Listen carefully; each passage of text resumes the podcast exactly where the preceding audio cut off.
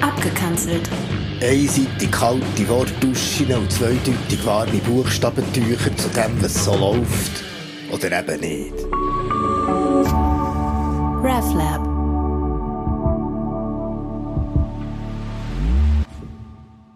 Biblische Erziehung. Halt ein, Abraham, hat meine Mutter auch gerufen. Ja, geschrauen, wenn ich als Kind zum Beispiel habe den Finger im Mixer stecken oder mit dem Velöl die Stegen runterblochen, für kurz vor der Scheibe vor Eingangstür zu bremsen, so mutprobmässig. Warum ich plötzlich Abraham sollen heissen, habe ich nicht verstanden, nur dass ich 0, plötzlich mit dem aufhören was ich machen wollte.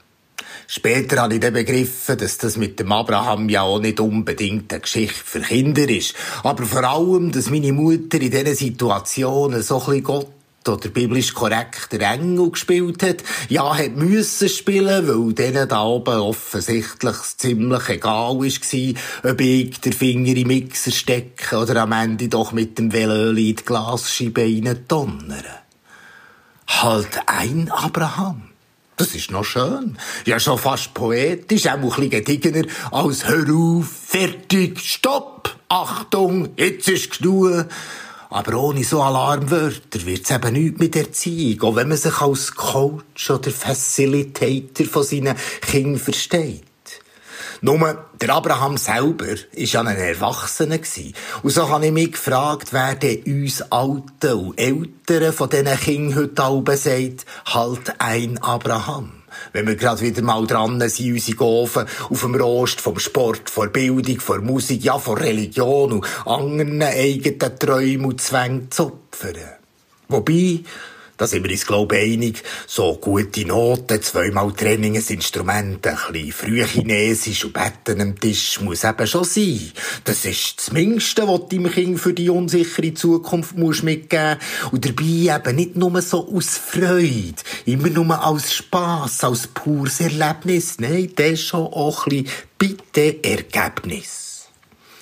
Und es ist eben wirklich auch schön. Zum Beispiel dein Mädchen in der Natur, auf dem glänzig gestriegelten Halbblüter, in perfekter Rückenhaltung, so ganz regelmässig im Takt entsprechend der französischen Schule gesehen zu träberle.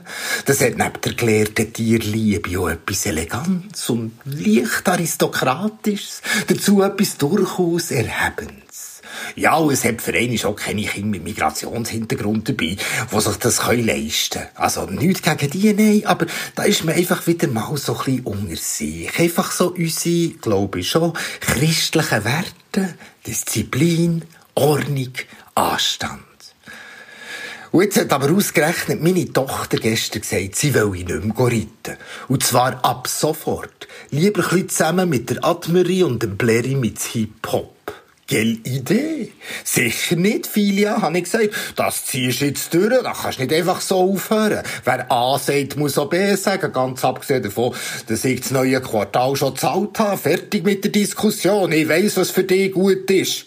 Und ich bin mir endlich so konsequent vorgekommen wie eine russische Eiskunstlauftrainerin. Oder die Mireille Fotscharner. Ja, weil das mit der Erziehung ist wie beim Lehren oder? Reinstechen, umschlagen durchziehen und runterlassen. Ja, so strickst deine Kinder. Du musst konsequent sein, lernen, dranbleiben, wieder Grenzen setzen, durchziehen, sonst wird das nichts. Bei Fotscharners eben, bei der Mireille. Gut, da finde ich, die hat das Letzte ein bisschen übertrieben. Was sie den Kindern im Zoo gesagt hat, wenn sie nicht aufhören blöd tun, müssen sie bei der nächsten Station aussteigen und sie fahren dann weiter.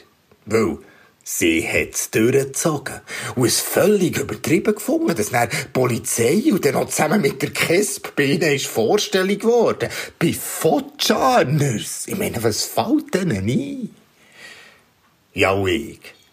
Soll ich meine Tochter jetzt gleich aufhören Immerhin hat sie ja nach meinem dezidierten Nein nach zwei Stunden gerannt und all ihre Rössli-Poster verrissen. Und das Quartal ist ja wirklich auch nicht so teuer. Und dann muss ich auch nicht mehr mit den Krachen ins Emmental fahren an meinem freien Freitagnachmittag. Hm. Halt ein Abraham. Das heisst vielleicht auch, komm ab von deinem höheren Zuchtross, mit dem deine Kinder für irgendwelche von deinen Ideen vertrampelst, weil eigentlich hast du hinter dem Ganzen, ich will ja nur das Beste für sie, einfach nur Schiss.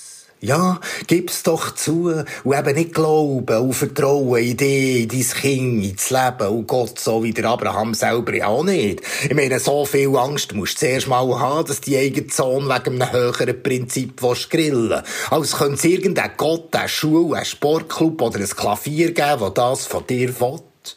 Und ich wollte ja nicht wissen, was der Bübel die Lebte lang von seinem Vater gehalten hat. Er muss nichts mit Abraham und Isaac essen, zusammen Zwieback. Und was denkt eigentlich meine Tochter von mir?